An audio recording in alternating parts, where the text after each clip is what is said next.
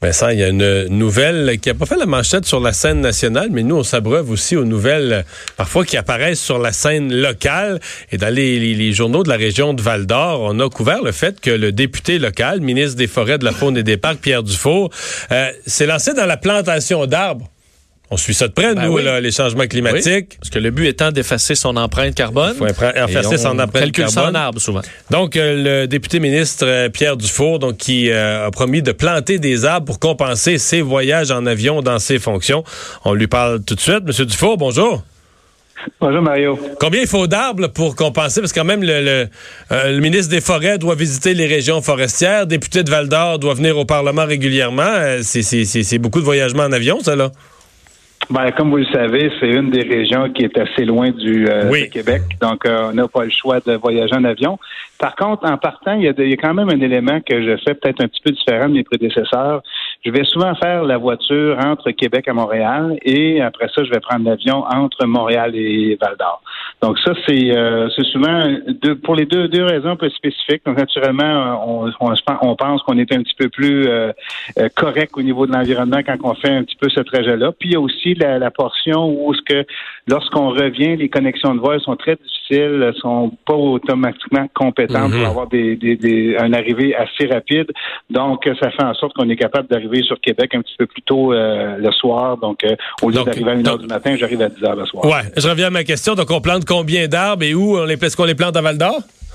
Ben, nous, euh, ce qu'on a fait, c'est que j'ai quelqu'un chez nous qui, euh, qui Martin Hardy, qui est un de mes, un de mes employés, qui, à un moment donné, m'a dit ça, il dit, Pierre, il dit, tant qu'à faire un exercice euh, de plantation d'arbres, il dit, j'ai un petit logiciel qui existe sur Internet, que je peux te donner même, même la, la, la correspondance, c'est le HTTPS, deux points barre oblique, calculcarbone.org. Tout le monde peut aller faire ça si ça leur tente de faire un petit test.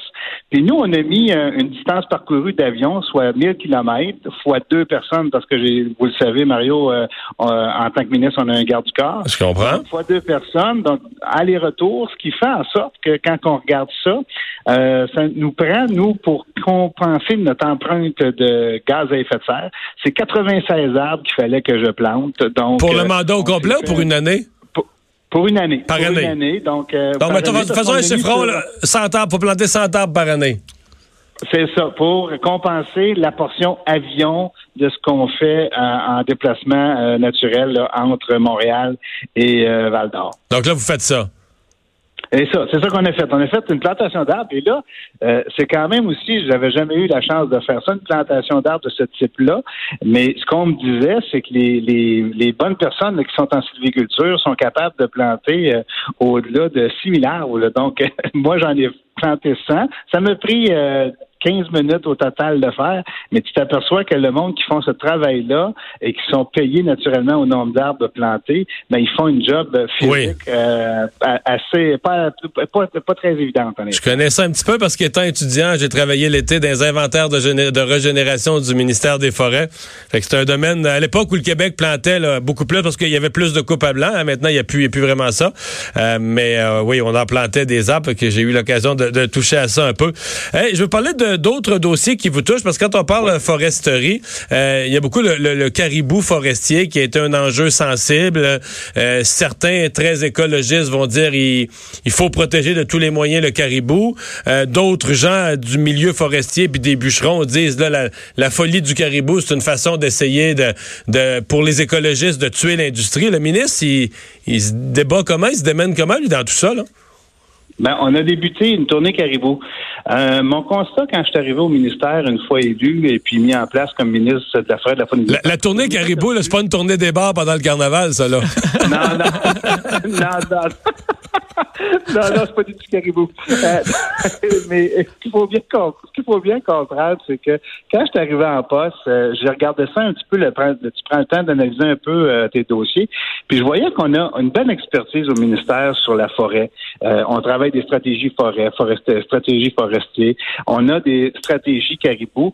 Puis ce que je trouvais qui manquait dans tout ça, c'est peut-être une relation entre les deux. Donc, on a le gouvernement qui essaie de faire quelque chose pour autant l'industrie que la faune, mais de l'autre côté, on dirait qu'on n'a pas le mariage entre les deux. Et euh, ce que moi j'ai décidé, c'est de dire, on va aller sur le terrain. On a déjà une expertise qui a été faite. Il y a beaucoup de travail qui a été fait par le ministère. Maintenant, on va aller voir sur le terrain chacun des endroits où il y a le caribou, quelles sont les problématiques. Jusqu'à présent, on a fait euh, quatre rencontres, une qui a été plus nationale, mais après ça, ça a été trois rencontres euh, euh, spécifiques, Saint-Anne-des-Monts, Bécomo et cette semaine, ça a été la Malbaie. Et je vais voir un peu sur le terrain, c'est quoi les enjeux, c'est quoi les problématiques que les gens vivent et c'est quoi aussi qu'on peut faire. Et jusqu'à présent, honnêtement, je trouve qu'une très bonne écoute et une très bonne relation entre les utilisateurs récréatifs, les industriels et aussi nos environnementalistes ou nos, gens qui veulent protéger la faune. On est en train de travailler quelque chose d'intéressant et naturellement, on dit qu'on va faire une stratégie en 2020, pourrait déposer une stratégie en 2022-2023, mais comme j'explique, il y a des jalons qui vont être posés quand même au fil du temps, en 2019-2023. Mais ce qui est important de comprendre, quand je suis allé, exemple, à Saint-Anne-des-Monts, on m'a parlé de créer une chaire euh, sur le caribou montagnard, par exemple. Si tu veux établir une chaire, ben un peu comment ça fonctionne, Mario. On n'a pas le choix d'aller chercher des crédits budgétaires au niveau du gouvernement. On n'a pas le choix de préparer notre chaire. Donc, c'est quand on parle d'une stratégie, souvent les gens voudraient qu'on du jour au lendemain, on met en application quelque chose. Mais si on veut regarder les étapes et les, jalons qu'on veut mettre, ben, il y a des, il y a des éléments qu'il faut préparer avant d'arriver à la finalité de quelque chose.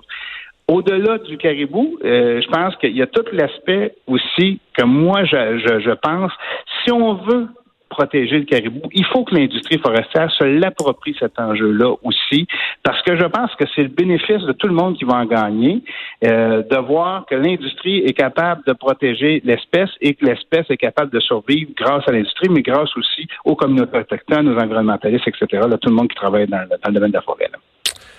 Pierre Dufault, merci de nous avoir parlé. Au revoir. Merci beaucoup. Le ministre des Forêts, de la Faune et des Parcs. Parce que tu sais que le caribou, c'est un méchant problème. C'est que le, le caribou, un peu, oui, les environnementalistes ici, mais le caribou a été utilisé comme prétexte pour les, environnementalistes américains. C'est gros, ils sont débarqués chez Best Buy, ils sont débarqués chez Walmart en disant le Québec, la forêt boréale, tout, le papier qui venait du Québec, là, euh, le Québec, la forêt boréale, ils protègent pas leurs caribous puis tout ça. Et c'est devenu, tu sais, ces grosses entreprises-là, ils veulent pas. Veulent pas avoir de troubles, ils veulent pas de troubles, ils veulent surtout pas l'image d'acheter du papier euh, qui est pas bon pour l'environnement ou du papier qui, qui, qui, fait mourir des caribous, même si c'est pas vrai. Là une fois que tu es accusé de quelque chose, même si c'est pas vrai, alors c'est, devenu cette affaire-là du caribou. Euh, parce que regarde ce qui arrive avec le phoque, là. Ouais, ouais. C'est juste en raison d'une mauvaise presse, parce que les je veux dire, les chiffres euh, par rapport à une chasse responsable sont, sont, parmi les meilleurs. Là. Ben oui. Mais des fois, juste la perception, ça fait du dommage. On va euh, s'arrêter. on continue cette tournée d'actualité après la pause.